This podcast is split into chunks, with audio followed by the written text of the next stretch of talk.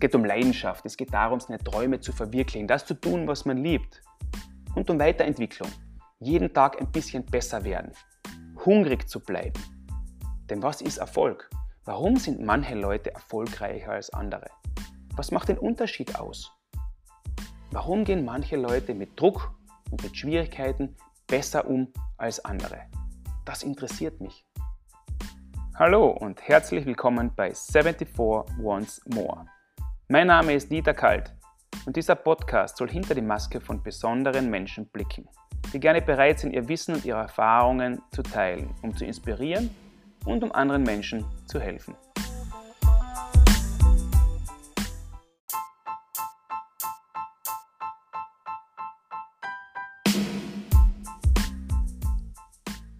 Mein Gast in dieser Folge war in den letzten Wochen medial in aller Munde.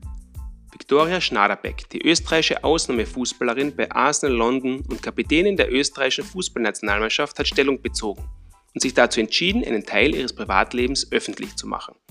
Das Echo war dementsprechend groß und das Feedback zum überwältigenden Teil extrem positiv. Victoria hat wieder einmal gezeigt, was sie zu einem außergewöhnlichen Menschen und einer besonderen Sportlerin macht. Sie setzt das um, was sie für notwendig hält, um ihre Ziele zu erreichen und sich selbst treu zu bleiben. Die Kapitänin des österreichischen Fußballnationalteams weiß genau, was sie will und geht dabei konsequent ihren Weg, ohne großen Lärm zu machen oder sich selbst besonders wichtig zu nehmen. Sie ist eine Anführerin, eine Kapitänin, wie sie im Buche steht und ein richtiger Leader by Example. Bodenständig, ehrgeizig und äußerst reflektiert hat sie sich in unserem Gespräch präsentiert und durch ihr sympathisches und offenes Auftreten in mir einen weiteren Fan dazugewonnen. Von dieser Frau sollten viele Männer etwas lernen und sich von ihrer Einstellung und ihrem Drive eine Scheibe abschneiden. Teil 1 des Podcasts behandelt folgende Themen. Wie es sich anfühlt, als Mädchen unter Jungs Fußball zu spielen. Wie es so ist, in jungen Jahren als Österreicherin zu den Bayern zu wechseln und allein im Ausland zu leben. Warum sie sich immer für den schwierigen Weg entscheidet und gelernt hat, Dinge durchzuziehen wie sie am Höhepunkt von schweren Verletzungen gestoppt wurde und trotzdem den Weg zurück geschafft hat. Und die Lehren aus dieser schwierigen Zeit. Sie redet von der Wichtigkeit von Leadership und was richtige Anführerinnen ausmacht und vieles mehr ist Teil des ersten Teils unseres Podcasts. Ich hatte großen Spaß bei diesem Gespräch und wieder einmal viel gelernt. Danke, Victoria, dafür. Ich hoffe, dir als Zuhörer, Zuhörerin wird es genauso gehen und ich wünsche dir dabei viel Vergnügen beim Zuhören. Also, entspann dich, atme tief durch und los geht's. Mein heutiger Gast, und sie lacht schon über das ganze Gesicht, Viktoria Schnaderbeck. Ich danke vielmals, dass du dir die Zeit genommen hast, um mit mir zu reden. Äh, ich, lass, ich werde nur ganz kurze Einführung machen, obwohl du bist ja schon, du wirst ja schon vorgestellt von mir in der, im, im, im Intro, äh, dass ich immer hinten nach bearbeite in meinem Podcast. Aber äh, mir liegt das ganz besonders am Herzen, das Interview mit dir heute, weil wir haben einige Wochen darum gekämpft, einen Termin zu finden. Und, und jedes Mal hast du hast gesagt, ja, mache ich gern. Und dann warst du mit dem Nationaltermin unterwegs. Und ich habe mir wirklich einmal eingelesen, auch was, äh, wie, wie dein Leben so verlaufen ist und was du so machst. Und das mich derart äh, fasziniert, dass ich mir gedacht habe, ich freue mich echt schon auf das Interview. Jetzt sitzt du in England äh, und spielst für Arsenal London Fußball. Ähm, aber da will ich gar nicht allzu viel erzählen, weil ein paar Worte zu deiner, zu deiner äh, zu deinem Werdegang, zu deiner Geschichte würde ich gerne von dir hören, aus deinem Mund, weil nicht jeder, genauso wie bei mir, nicht jeder weiß, äh, woher ich komme, was Eishockey bedeutet. Äh, weiß auch nicht jeder, wer die Viktoria Schneiderbeck ist und dass es auch unglaubliche Weltklasse-Athletinnen im Fußball gibt, die aus Österreich kommen. Deshalb herzlich willkommen, Viktoria. Danke für die Zeit noch einmal. Und bitte stell dir mal ganz kurz ein bisschen selber vor. Dankeschön. Ähm, freut mich auch, dass wir jetzt endlich das geschafft haben. Ich habe natürlich gewusst, wenn wir telefonieren will, nicht gestört werden oder nicht irgendwie zum, zu einer Besprechung müssen und deswegen super, dass es jetzt endlich geklappt hat.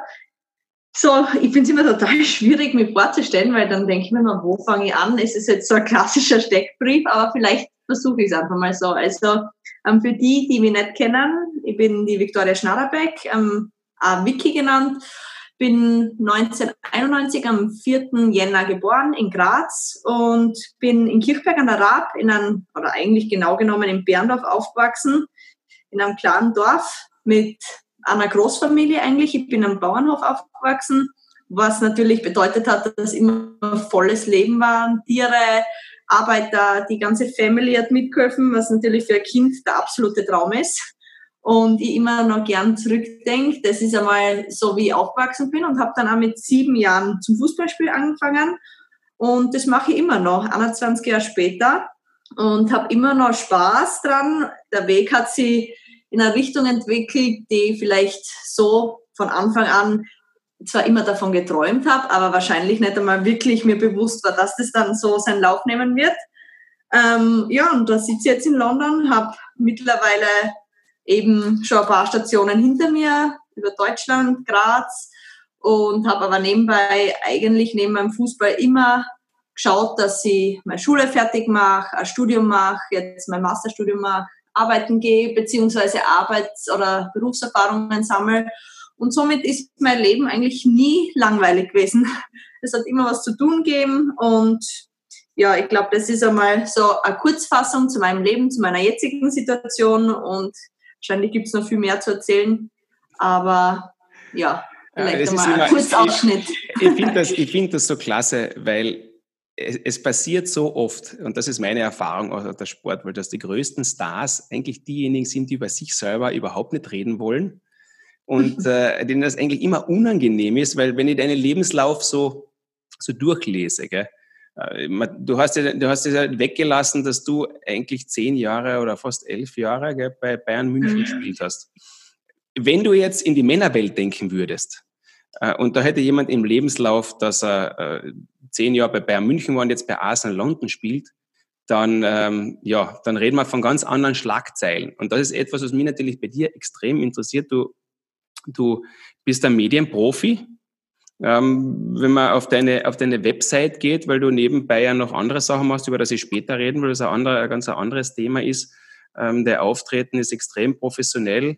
Ich verfolge dich auf LinkedIn mit deinen Artikeln und äh, ähm, mich beeindruckt das sehr, äh, weil du äh, so seriös und so, so sympathisch rüberkommst. Und jetzt sehen, äh, sehen wir uns zum ersten Mal per Video persönlich und hören uns für unsere Zuhörer.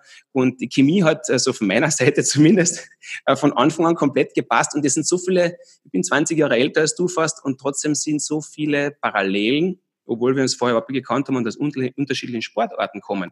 Jetzt in den, du bist ja auch aus einer, aus einer Sportfamilie gekommen. Wie wird man bitte Profifußballerin? Woher kommt das? Es ist ja nicht unbedingt, ähm, vielleicht heutzutage üblicher noch, aber, aber vor vielen Jahren war das noch extrem un, unüblich, dass ein Mädel sich den Fußball aussucht. Wie ist es dazu gekommen? Hm, das stimmt. Ähm, angefangen hat es eigentlich damit, dass sie eben im Alter von sieben Jahren in der, ich glaube damals in der zweiten Haupt, äh, Volksschule, ähm, auch aus meinem Dorf einige gehabt haben, die damals beim DSV Kirchberg gekickt haben. Natürlich bei den in der jüngsten Abteilung, U7 oder was das war. Und die dann auch gesagt haben, jetzt kommen wir mal mit zum Training und ich neugierig war, die gehen jetzt da zweimal in der Woche immer zusammen spielen und das war für mich dann auch so die Idee, ja eigentlich würde mich das auch interessieren und auch mitgehen. Also da das war so die Grund, ähm, der Grundgedanke, wie ich eigentlich mit meinen Freunden Zeit verbringen. Natürlich muss ich dann dazu sagen, dass ich aus einer sehr Sport, sportlichen Familie komme, mit meinem, mit, ja, wo Bruder, Cousins, Cousinen spielen und auch mein Papa zu dem damaligen Zeitpunkt noch gespielt hat und mir das immer taugt hat, am Fußballplatz dabei zu sein und irgendwie mitzumischen, auch mit meinem Bruder damals. Und äh, so ist es eigentlich dann entstanden. Also total unkompliziert. Ich wollte in einem Team sein, ich wollte ähm, mich bewegen, es hat mir Spaß gemacht, weil ich muss auch dazu sagen, ich habe damals ähm, habe ich auch mit Ballett versucht und ja, ich glaube, ich musste bei der ersten Stunde schon abgeholt werden, weil ich mich so derart unwohl gefühlt habe und mich in den Ballettpatschaln eigentlich ja fehl am Platz gefühlt habe. Ich glaube, das war, ich weiß nicht, ob es mangelndes Rhythmusgefühl war oder einfach die Sportart selber. Aber ja, deswegen bin ich wahrscheinlich dann auch am Fußball gelandet und nicht im Ballett und habe dort einfach ja von Anfang an nicht nur den Spaß gefunden, sondern wahrscheinlich auch was, was wo ich gemerkt habe, dass, dass ich bin gut drinnen oder ich habe ich finde darin was, wo ich mich entwickeln kann, wo ich besser werden kann und vor allem auch den sozialen Gedanken irgendwie. Das hat mir mal schon taugt, in einer Mannschaft zu sein und mit meinen Freunden da was zu erreichen und Spaß zu haben, gemeinsam erfolgreich zu sein. Das waren so die, die Anfänge. Und wie, wie war das in deiner Kindheit? Im, Im Eishockey ist es so, dass äh, äh, Buben und Mädchen äh, bis zu einem gewissen Alter zusammenspielen dürfen, bis es dann das Problem der, der gemeinsamen Kabinen gibt, wenn es Richtung Pubertät geht. Dann mhm. ist zumindest das äh, ein, ein, ein Thema in der Organisation. Und dann darfst du aber noch weiter spielen und die Mädchen dürfen immer ein Jahr länger spielen in einer Altersklasse als die Buben. So ist es in Eishockey. War das, ist es im Fußball auch so? War das bei dir so? Oder wann hast du das erste Mal in einer reinen äh, Damenmannschaft oder Mädchenmannschaft gespielt?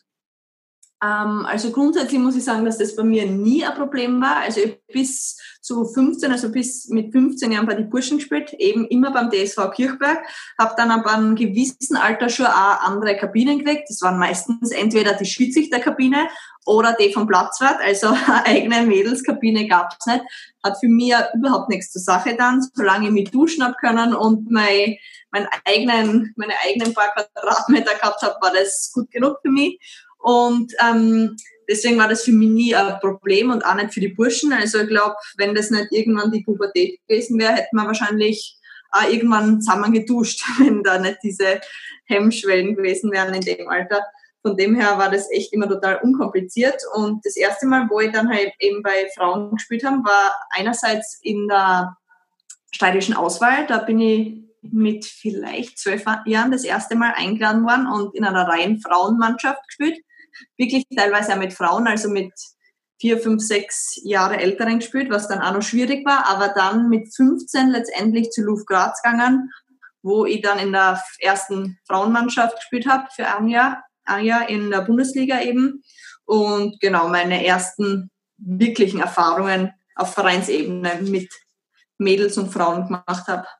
Darf ich dich da gleich einmal fragen, es interessiert mich wirklich, ähm, wie war das für dich? Das war also das, die, die, Trennung Männer, Frauen oder, oder Buben und Mädchen, das, das war offensichtlich für dich überhaupt nie ein Thema und ist wahrscheinlich für gar kein Kind in Wahrheit. Mhm. Du machst halt zusammen irgendwas. Aber, aber bist du von Anfang an ähm, auch so akzeptiert worden? In einer, in einer Bubengruppe, in einer, in einer Bubenmannschaft hat es noch andere gegeben, beziehungsweise, ähm, wenn ich die Frage dann noch weiterführe, wie ist der Unterschied, wenn du dann plötzlich nur mit Frauen zusammenspielst? Ändert sich da die Dynamik komplett oder ist das äh, vergleichbar? Ähm, in der Mannschaft oder bei meinen Burschen hat es ja nie Probleme gegeben. Ich glaube, der Vorteil war, dass sie natürlich immer einer der Leistungsträgerinnen war und man sie dadurch schon sehr viel Respekt und Anerkennung erspielt hat im wahrsten Sinne. Aber das auch einfach gute Freunde von mir waren und das, da hat das Geschlecht keine Rolle gespielt. Und ähm, oftmals war es dann eher ein paar Gegner, die dann irgendwie mir belächelt haben und die mich dann gemustert haben. Und sobald es dann das Mädchen in der anderen Mannschaft erkannt haben, sind schon mal blöde Sprüche gekommen, was natürlich für mich immer ein Traum war, weil ich mich dann schon umso mehr aufs Spiel gefreut habe. Und zur damaligen Zeit noch als Stürmerin umso besser das Gefühl, wenn man dann halt die Tore machen kann. Also das war für mich nie, nie ein Problem, immer mehr Anspann. Und dann eben der Schritt zu die Frauenmädels, das hat sich dann einfach irgendwie ähm, natürlich und richtig angefühlt, weil eben A, das körperliche Niveau dann irgendwann ein Thema war. Also die Burschen waren dann so weiterentwickelt, schnell, kräftig, dass ich, dass das wirklich schwierig war, dann mit den Besten auch mitzuhalten. Und mein Anspruch war es, mit den Besten zu spielen und trainieren. Und das, das eine natürlich die Pubertät, man, die Burschen in dem Alter unglaublich anstrengend. Also es war dann irgendwie fast angenehm, dass der Schritt dann einfach zur richtigen Zeit gekommen ist. Und ja, deswegen war das dann irgendwie kein schwerer Schritt, zumal ja viele damals schon aus der steirischen Auswahl kannt habe, ähm, also von den Mädels. Und ja, es war dann irgendwie einfach die, vielleicht der Beginn weg vom, vom Jugendfußball hin zum Mädchen- beziehungsweise wirklich zum Frauenfußball, also zum Erwachsenenfußball. Und diese, diese Entwicklung dann, ähm, es ist ja nicht, es ist schon für, ja, es ist für jedermann in dem Alter, in dem du den Schritt gemacht hast, sehr ungewöhnlich, äh, das Heim zu verlassen, das gewohnte Umfeld, um ins Ausland zu gehen. Und diesen Schritt hast du schon sehr früh gemacht und das zu den, zu den Bayern nach München. Mhm. Ähm, wie ist das gekommen? Äh, was hat dich dazu, wer hat dich dazu, beziehungsweise ist das nur von dir gekommen und du warst einfach unaufhaltbar? Wird die Familie da, da, da äh, reagiert? Oder war das bei euch in der Familie ganz normal, dass, dass, dass jeder Richtung Fußball äh, tendiert und da wird immer hundertprozentig unterstützt, dass du dagegen gegen ähm, Widerstände kämpfen müssen? Na, ganz im Gegenteil. Also die Unterstützung war seit Tag eins gegeben von den Eltern. Die waren sehr viel am Fußballplatz mit, haben uns, also wirklich mir und mein Bruder da immer unterstützt, begleitet, gefahren, Geld investiert, Zeit investiert und die ganze Energie investiert und das hat da, daran ist es und hat es nie gescheitert, ganz im Gegenteil, da war immer ein super Rückhalt gegeben.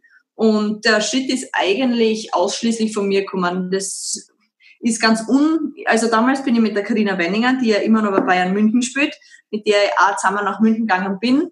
Wir haben uns das in München angeschaut, ähm, wo, wobei jeder eigentlich separat ähm, und haben gedacht, oder mein Gedanke war, ich will mir das mal anschauen, ich will mir das Training anschauen, wie das ist und wie läuft's dort und wie trainieren die, wie sind die Bedingungen und war dann in München. Dann wurde ich damals zum U17-Training eingeladen und habe gesagt, ja, mache ich mit, gerne und super. Und die waren dann eigentlich sehr begeistert und haben mich dann auch nochmal eingeladen und haben gesagt, ich soll dann mit der zweiten Mannschaft und ersten Mannschaft, Damen- und Frauenmannschaft mit trainieren und nochmal kommen und bin dann eigentlich nochmal rausgekommen.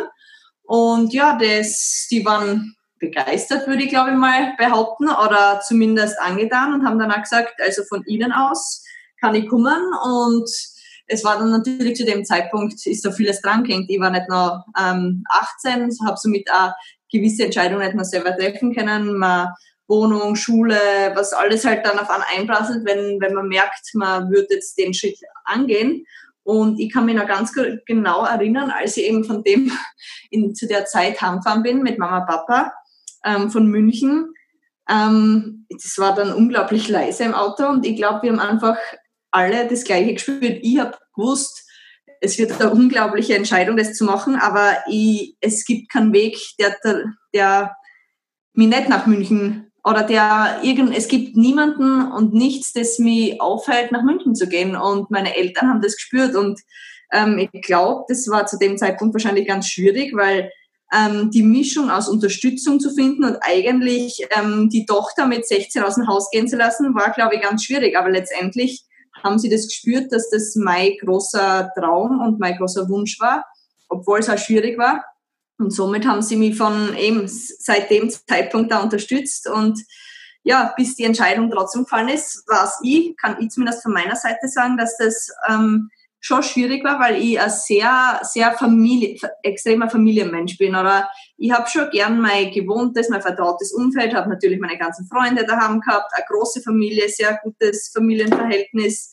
Und ähm, ich habe halt gewusst, mit an, da kann es dann auf einmal weg sein. Und ich, war, ich habe mir sehr lange Zeit lassen mit der Entscheidung. Also irgendwie habe ich gewusst, ich mache es, aber so wirklich dann das Definitive ähm, war dann wirklich schwierig. Und ich kann mich auch noch erinnern an die ersten Tage und Wochen in München. Das war, es war nicht einfach. Also man muss dazu sagen, ich bin dann ja vom, habe das Schulsystem gewechselt, war in der HIP Liebenau im mhm. Gymnasium in der Oberstufe und war wirklich eine sehr gute Schülerin. Bin, glaube ich, damals mit lauter Einsam ähm, nach München gewechselt und habe gedacht, ja, also ich tue mir eh nicht schwer und habe dann aber im bayerischen Schulsystem erkannt, hoppla, das Niveau, was dort ähm, vorliegt, das habe ich nicht oder das war ich nicht gewohnt. Und das hat bedeutet, dass ich Chemie zwei Jahre nachlernen habe müssen, Französisch drei Jahre nachlernen habe müssen, das generelle Level viel höher schon war und viel weiter war. Und das hat natürlich mir zum, am Anfang sehr viel Sorgen bereitet. Ich habe jeden Tag zwei Stunden Nachhilfe geben müssen, äh, gehen müssen und ja, es war irgendwie schon, du hast keine Freunde da, keine Familie. Natürlich habe ich eben die Karina damals gehabt und die Mannschaft, aber das ist letztendlich, musst du da das erst aufbauen und das Gefühl war einfach nicht da, das Gefühl von daheim und ähm, das war dann schwierig und trotzdem habe ich aber gewusst, das ist der Weg, den ich eingeschlagen habe und den werde ich gehen und den werde ich durchziehen und ähm, dass es nicht immer leicht ist, habe ich eigentlich damals sehr früh schon erkannt. Und ich habe eigentlich auch immer, glaube ich, von Natur aus den schwierigen Weg gewählt und war mir nie zu schade, den schwierigen Weg zu wählen und auch den oder da durchzubeißen. Und von dem her bin ich auch so dann an die Sache herangegangen. Und das war eigentlich trotzdem an ganzen Umständen eben schon nicht einfach. Ist das, ist das bei den Bayern im, im Nachwuchs, also Nachwuchs kann man ja bei dir nicht mehr sagen, weil du warst ja mit, mit 16, 17 dann schon bei den, bei den Profis, bei den Erwachsenen in der zweiten genau. Mannschaft genau. erst und dann, und dann relativ schnell dann auch ähm, mhm. in der ersten Mannschaft. Ähm, ist die Konkurrenz so gewesen, äh, wie du das erwartet hast? War das dann ein Haifischbecken, wo man um die Plätze kämpft oder hast du dann trotzdem ein soziales Umfeld gehabt, in dem du dich wohlfühlen hast können oder hast einfach relativ schnell erwachsen werden müssen? Mm, na, also das soziale Umfeld hat man schon durch das Team natürlich gegeben gehabt, aber was natürlich mir dann, ähm, was logisch war in der ersten Mannschaft, da waren viel gestandene Spielerinnen, viele Nationalspielerinnen, damals deutsche Nationalspielerinnen. Du kommst als junges Mädel aus Österreich dort an und musst die erstmal durchsetzen und musst die vor allem anpassen. Ähm, wo du erstmal geschaut hast, dass du dort tragst, Material nimmst und ja, nicht auffallst negativ und Vollgas gibst im Training, aber kein verletzt, ähm, hat es einfach Kassen mal hinten anstellen. Das war ganz klar. Und trotzdem ähm, hat es natürlich eine gewisse äh, oder ein Mannschaftsgefühl, gibt immer eine gewisse Stabilität und soziales Zugehörigkeitsgefühl. Und das war schon auch gegeben. Also es war so eine Mischung. Und trotzdem auf ganz höchstem Niveau, das, ist, das weißt du selber auch, ist man ein Einzelkämpfer. Also muss man auf sich schauen und will man sie durchsetzen. Von dem her war das vor allem dann in der ersten Mannschaft schon einmal ein Unterschied. Und da habe ich gemerkt, okay, jetzt bin ich im Profigeschäft angekommen. Und natürlich dann mit einer ich weiß nicht, wie ich sagen soll, ob das mehr Glück oder Pech war. Letztendlich habe ich dann wirklich sehr früh die Chance gekriegt und damals ähm, auch debütiert im Pokal-Halbfinale vor damaligen Zuschauerrekord. Ähm, die Trainerin hat mir das Vertrauen geschenkt. Das war wirklich, ich habe gewusst, das ist jetzt, das ist meine bisherige Karriere, mein Höhepunkt. Mit, also mit absolut und ähm, ähm, keine Frage, ähm, aber das war ganz klar für mich und habe mich dann eigentlich in meinem Debüt vor ähm, Familie waren da, Freunde waren da aus Österreich, habe mich dort nach, ich weiß nicht wie viele Minuten, zwei, drei Minuten das Kreuzband gerissen. Und das war für mich dann natürlich von 100 auf 0 gefallen und das ist wirklich nicht einmal übertrieben.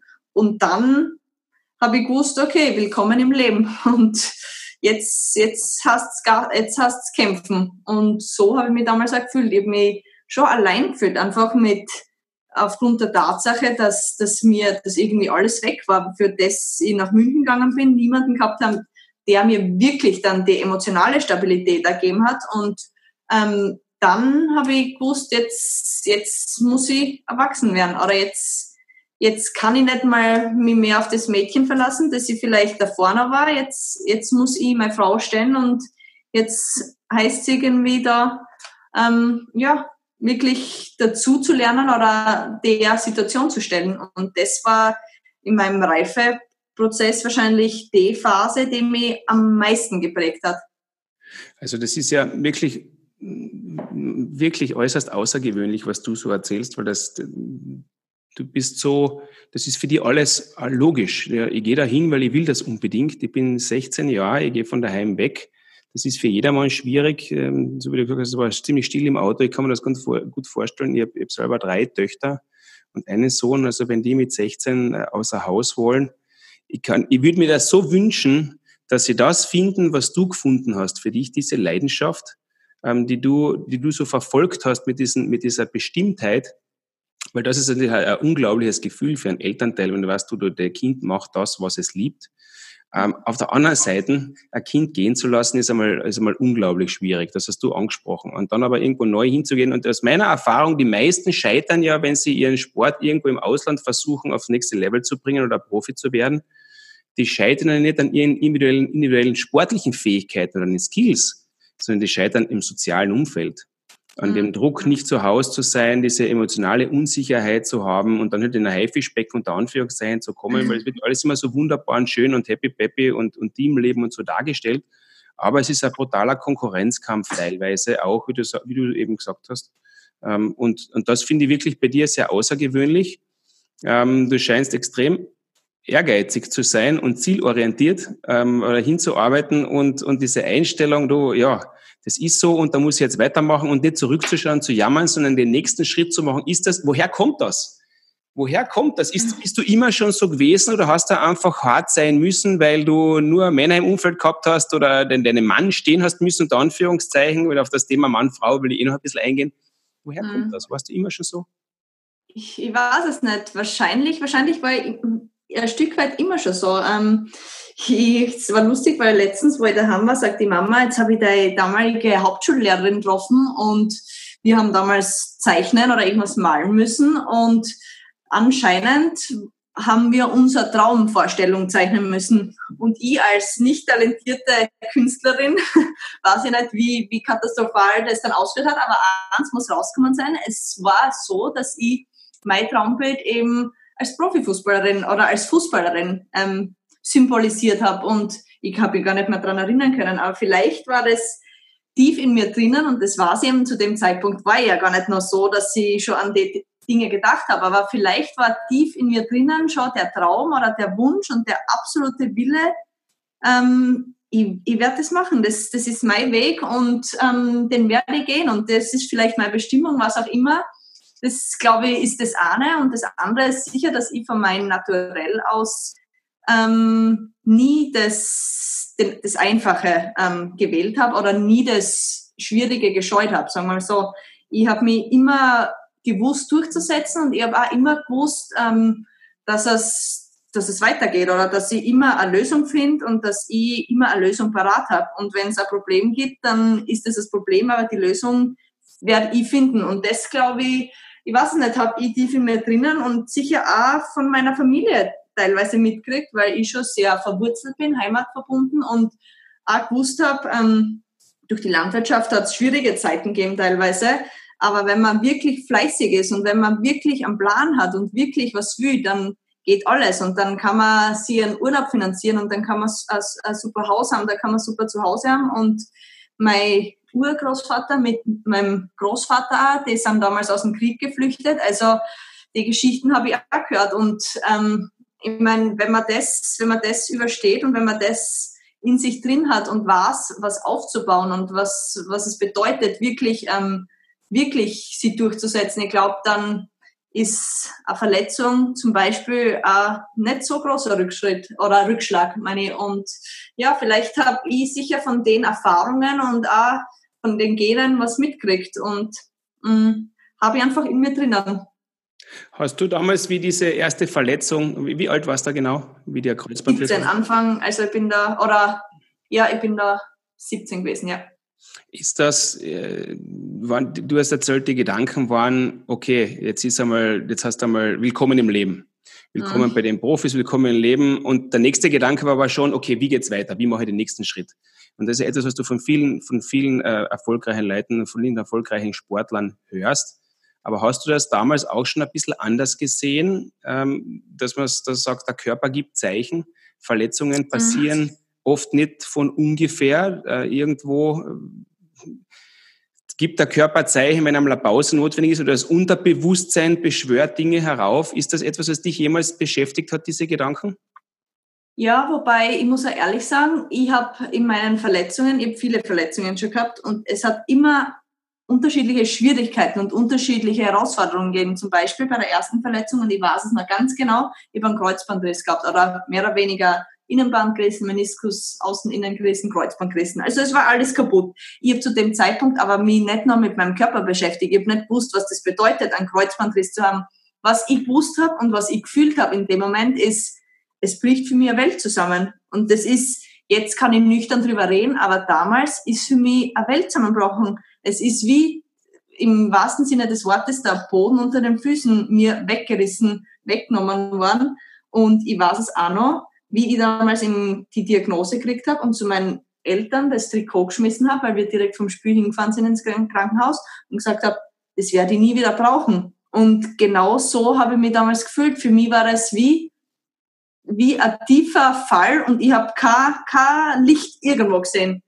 Das, was ich heute sehr gut immer schaffe, dass ich ähm, immer irgendwas Positives sehen kann, habe ich damals im Alter von 17 mit als Mädchen halt überhaupt nicht noch gesehen und nicht noch gewusst, damit umzugehen. Und das war mental gesehen wahrscheinlich die schwierigste Phase, weil ich null Stabilität gehabt habe. Ich war noch ein Mädchen, ich war noch keine Frau. Ich habe noch keine Erfahrungen gehabt und der Fußball, meine Stütze, ist mir einfach genommen worden. Und ähm, von dem her sage ich jetzt natürlich leicht willkommen im Leben, aber das habe ich damals erst im Nachhinein erfahren müssen und können. Und deswegen war die Verletzung wirklich herausfordernd. Bei anderen Verletzungen war das wieder ganz anders. Zum Beispiel bei der letzten, wo ich wirklich einen Knorpelschaden gehabt habe, ähm, habe ich lange nicht gewusst und das kann ich jetzt mittlerweile sehr offen sagen, weil ähm, ja, ich das immer ein bisschen ja, geheim gehalten, aber da hat der Arzt zu mir ganz klar gesagt, ich weiß nicht, ob du nochmal zurückkommen wirst und ob das klappen wird. Äh, ein Knorpelschaden kann so und so verlaufen. Ich war so glücklich und habe natürlich auch sehr viel Arbeit reingesteckt und extra Trainings, dass ich zurückgekommen bin und wirklich ähm, klopfen überhaupt keine Probleme jetzt habe. Aber das war in der Hinsicht wieder eine Verletzung, wo ich gewusst habe, ähm, ja, mein Körper wird mir die Zeichen geben. Und wenn der Körper nicht will, dann kann ich das so sehr wollen, wie er will. Und mein Herz und meine, meine Einstellung, mein Wille hm, wird mir dann letztendlich aber nichts bringen, wenn das Knie nicht mitmacht. Also habe ich akzeptieren müssen, gelassen zu sein und auch meinem Körper den Weg sozusagen, mein Körper wird mir die Zeichen geben und mein Knie wird mir den Weg vorgeben.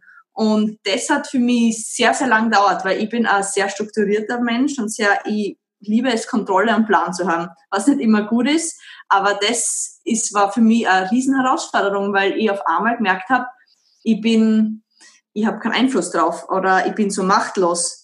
Normal habe ich immer gewusst, ich kann ich gehe zweimal mehr zum Physio, ich hol dort eine Arztmeinung ein, ich gehe noch dort, ich mache da noch extra Training, ich bin die Fitteste und will das. Also darüber habe ich immer Kontrolle gehabt. Aber ob das Knie auf einmal dick ist in der Früh, ob ein Entzündungsprozess wieder stattfindet, bei allem, was ich gemacht habe, habe ich dann auf einem gewissen Zeitpunkt nicht mehr beeinflussen können. Und das war einfach die Phase, wo ich gemerkt habe, ähm, es kommt so, wie es kommen soll und ähm, ich muss darauf vertrauen, dass es gut sein wird, wie auch immer es kommen sein wird. Und das war für mich die Erkenntnis der letzten Verletzung. Und so war es aber auch, kann ich jede Verletzungshistorie durchgehen und weiß genau, welche Herausforderungen jede Verletzung mich, ähm, oder für mich gehabt hat und welch, in welcher Phase ich da war und was das mit mir persönlich gemacht hat. Ist, kann, man, kann man sagen, dass man diese Verletzung ist jetzt, ist jetzt eine Bezeichnung von, von man sagen, ein richtiger Challenge, eine richtige Herausforderung oder Widerstand im Leben? Oder andere würden das als Katastrophe oder, oder, äh, oder Schlimmeres sehen. Kann man da sagen, dass dich das zu dem gemacht hat, was du jetzt bist, beziehungsweise dir äh, eine, ein Skillset gegeben hat, mit sämtlichen Herausforderungen mental auch umzugehen? Weil du viele Dinge am eigenen, äh, eigenen Leib erfahren hast und einen Weg gefunden hast, ähm, wie man aus dem wieder rauskommt. Und jetzt mhm. ist dieser Zugang, dass, es, dass in jedem Schlechten was Gutes drinnen steckt? Absolut. Also ich muss auch ehrlich sagen, ich habe das, ähm, ich habe das irgendwie immer in mir drinnen schon gehabt. Durch die Verletzungen habe ich immer schon dieses Mindset hat sie irgendwie gefestigt und gestärkt und bei der letzten Verletzung irgendwie war das so natürlich, dass ich dann irgendwann so mir zehn Versprechen gegeben habe.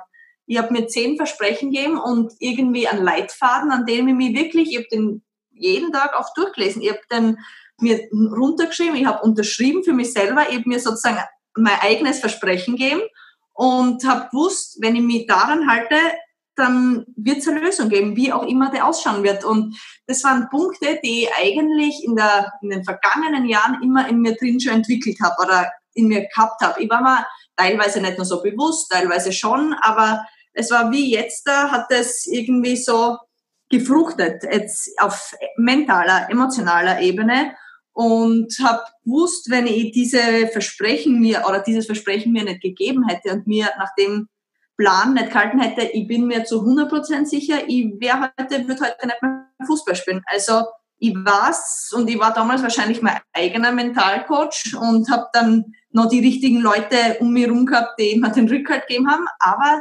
letztendlich habe ich wahrscheinlich, hat mir genau der Plan ähm, geholfen, zurückzukommen. Also bin schwer beeindruckt von dem, was du erzählst, muss ich ehrlich sagen. Also da können sich in der Sport, nicht nur in der Sportwelt, sehr, sehr viele Leute was von dir äh, abschneiden, eine Scheibe abschneiden. Ähm, aber was mich besonders interessiert, ist du, diese erste Phase, wo du 17 warst und sowas passiert ist. Das ist ja ein traumatisches Erlebnis gewesen äh, für dich. Äh, mhm. Hat es irgendwann einmal einen Zeitpunkt gegeben, wo das in die andere Richtung hätte gehen können? Ja, natürlich. Also ich meine, in der Phase, nachdem ich die erste Schockphase sozusagen überstanden habe und irgendwie jeden Tag von Schule in die Nachhilfe zu Reha über Monate lang ähm, ja, überwunden und habe mir dann aber genau ein Jahr später, also wirklich zwei Tage Unterschied nur, ähm, mir nochmal das Kreuzband gerissen. Und dann, das war in einer Phase, wo ich kurz vorm Abitur, als Matura, ähm, war und äh, ich auf einmal gemerkt habe, Scheiße, jetzt, jetzt, wer gibt mir die Garantie, dass ich wieder zurückkomme? Oder wer sagt mir, dass ich, dass ich, dass das wieder gut geht? Ein zweiter Kreuzbandriss mit, ich war damals gerade mal 18 Jahre, ähm, gerade mal 18 waren. Ähm, ich, ich weiß nicht, ob ich, ob ich, ob ich das, ob mein Körper das schafft, ob ich, ob ich überhaupt fürs Fußballspielen irgendwie geschaffen bin oder für den Profi- und Hochleistungssport. Und das war die Phase, wo ich mir für mich entschieden habe, okay, eins ist klar, du wirst immer und ab jetzt einen Plan B haben. Und das war eigentlich die Phase, wo es für mich klar war, das Abitur mache ich, siege ich sowas von voll durch. Und dann gibt's keinen Leerlauf, sondern dann geht's in die nächste Phase. Und das war damals für mich eigentlich, habe mich gegen das Studium für Ausbildung ähm, entschieden. Ähm, und habe dann eigentlich so im Laufe des Lebens von Ausbildung in Studium, von Studium Bachelor in Studium Master, dazwischen noch immer gearbeitet, dass ja nichts irgendwie nichts dem Zufall überlassen halt. Ich habe immer alles dafür gegeben und das hat mir irgendwie, glaube ich, auch die ein Grundgefühl gegeben und eine Grundsicherheit, dass ich gewusst habe, ich kann mir nichts vorwerfen und ich weiß, wenn es nicht scheitern wird, dann ist es nicht an mir gescheitert. Und das war immer ein gutes Gefühl. Und ich habe gewusst, dass ich kämpfen kann. Und das, darauf habe ich mich, glaube ich, ein Stück weit auch verlassen, dass ich gewusst habe, wenn ich so viel einstecke, ich glaube, man kriegt dann sein Verdienst zurück und letztendlich habe ich dann zurückgekriegt, indem dass sie mit null Problemen zurückgekommen bin und dass ich nach all meinen Verletzungen problemlos und schmerzfrei immer wieder Fußball spielen habe können. Und das ist was, wofür ich unglaublich dankbar bin und ich alles andere als selbstverständlich ähm, sehe. Und das ist natürlich auch eine Erkenntnis, die ich in all den Jahren gemacht habe. Es ist nicht selbstverständlich, dass ich das mache, was ich aktuell mache und immer noch mache. Wann kommt der erste Buch heraus? Ich muss ehrlich sagen, mir haben schon mal ein paar Leute angefragt und dann bin ich immer wieder zu dem Gedanken gekommen, wer würde das Buch lesen? Ich will mich doch nicht zum Affen machen und vielleicht was erzählen, was vielleicht ein paar wenige interessiert, aber den Rest nicht. Also ich glaube, ich bin da manchmal auch so, dass ich denke, es gibt manche, die haben eine bessere, eine größere Geschichte zu erzählen. Meine ist vielleicht spannend, ich erzähle es gern denen, die mich fragen, aber ich weiß es nicht, ob das wirklich Potenzial hat. Ich glaube, da täuscht die ganz gewaltig. Das ist wieder mal das Zeichen von richtigen Liedern oder von richtigen Anführern, die äh, von richtigen Stars, die dann äh, glauben, aber wer, wer, wer will da schon hören, was ich zu sagen, was ist denn schon so besonders dran? Das macht doch jeder so. Es macht nicht jeder so, Victoria, das kann ich nur sagen. Die allerwenigsten machen das so. Und das ist ja der Grund, warum du äh, seit vielen Jahren als Kapitänin überall die Anführerin deiner Gruppe bist das ist das nächste Thema, das ich mit dir ein bisschen ansprechen will. Ähm, bist du äh, Natural Born Leader? Bist du eine geborene Anführerin, weil du dieses, dieses äh, äh, eiserne Mindset, diese Einstellung entwickelt hast, weil es einfach in deiner Persönlichkeit liegt? Oder noch anders gefragt, was zeichnet eine gute Anführerin eigentlich aus, einen richtigen Leader oder richtige Leaderin? Ich glaube, an der Stelle ist es ganz wichtig, A, zu, ähm, anzumerken, dass es sicher verschiedene Arten von Lieder gibt. Es gibt vor allem am Fußballplatz die Lieder, die schreien, die mal aggressives Foul machen und ähm, am Platz ein Zeichen setzen. Ich weiß, dass ich die Art von Lieder, die durch, ähm, ja, die einfach führt durch Professionalität, indem ich, glaube ich, ein Vorbild für viele bin oder auch sage, wie es wichtig ist, sie zu verhalten in einem Team, welche Regeln es gibt und ähm, letztendlich, glaube ich, durch meine soziale Kompetenz führe. Also ich habe, würde ich mal behaupten, eine sehr starke Empathie und dementsprechend ist es mir wichtig, alle ins Boot zu holen. Ich will ein funktionierendes Team haben, eine Harmonie, die auch gerne mal, wo es gerne mal krachen kann. Da bin ich die Letzte, die das stoppen oder aufhalten wird. Aber letztendlich bist du nur so stark, wie dein schwächstes Mitglied ist. Und das war für mich immer wichtig. Und ich war selber mal jung und ich weiß selber, was es bedeutet, wenn man neu ist und wenn man frisch in einem Team ist und wenn man sich vielleicht unwohl fühlt und wenn man nicht nur angekommen ist. Und das ist mein Zugang an alle Spielerinnen, die neu sind, die jung sind, die vielleicht gerade ein Leistungstief haben. Dem versuche ich mehr zu pushen als die, die eh schon voll im Flow sind, weil die haben genug Selbstvertrauen. Und das ist so mal meine Grundform einer, glaube ich, eines Teamplayers, aber einer Führungsperson und wie ich an die Sache rangehe.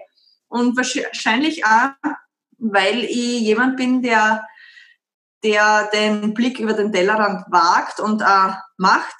Ich würde mir jetzt nie nur ums Sportliche kümmern, sondern ich würde behaupten, dass sie mir Gedanken mache, was die nächste Generation Frauenfußball anbelangt, was wirklich langfristig geändert werden kann, wie wir langfristig Erfolg haben können. Also ich bin immer schon so gewesen, dass ich Dinge hinterfrage, analysiere und mich sehr selten auch nur zufrieden gebe. Und das ist auch was, was ich von mir selber verlange, aber auch von meinen Mitspielerinnen. Also ähm, das ist auch mein Naturell. Ähm, Stillstand ist Rückstand und ich glaube, so ist es in einem Team. Was nicht bedeutet, dass man ein funktionierendes Team immer wieder aufrütteln und schütteln muss, sondern einfach immer wieder zu reflektieren und zu analysieren, wo ist man, wie schaut der Status quo aus, was können wir verbessern, was können wir behandeln und so, ähm, das erwarte ich auch von meinen Mitspielerinnen oder so gehe ich denen auch entgegen. Immer sehr offen, sehr tolerant, was für mich zwar sehr wichtige Werte sind, aber auch immer kritisch. Also wenn es sein muss, dann kann ich auch ehrlich unter vier Augen sagen, hey, so ist es nicht fein, wie du das machst, oder das wäre besser, wenn du es anders machst. Also ich glaube, die Mischung einfach. Und da gehört sehr viel Menschengefühl dazu, weil bei aller Hochleistung und bei aller Wettkampffähigkeit sind wir auch alles nur Menschen und keine Roboter. Und ich bin schon der Meinung, wenn wir mental funktionieren und emotional im Klaren sind, dann sind wir auch sportlich oder in unserem Beruf hochleistungsfähig.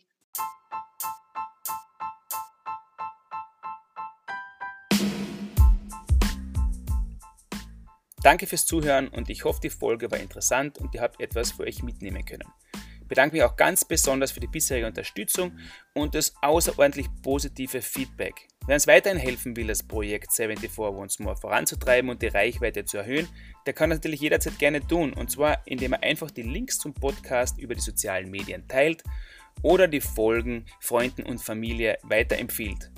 Und wer den Podcast abonnieren möchte, kann das auch auf Anchor, Spotify, iTunes oder in anderen gängigen Plattformen jederzeit gerne tun. Eine gute Bewertung, speziell auf iTunes oder sogar ein paar nette Worte in einem Review würden mich ganz besonders freuen. Mit eurer Hilfe hat es der Podcast schon bis auf Platz 2 der iTunes Charts geschafft und mein Ziel ist es, so gute Inhalte und so ehrliche Qualität zu liefern, dass sich 74 Once More dauerhaft in der Beliebtheitsskala der Podcast-Welt ganz oben etabliert. Sollte das gelingen, dann wäre das schon wieder ein Grund genug für eine eigene Folge von 74 Once More. Übrigens, ihr findet uns auf Instagram unter dieterkalt74 oder auf Facebook at 74 once more, um auf dem Laufenden zu bleiben oder einfach um mit uns und mit mir Kontakt aufzunehmen. In diesem Sinne, bis zum nächsten Mal und stay tuned.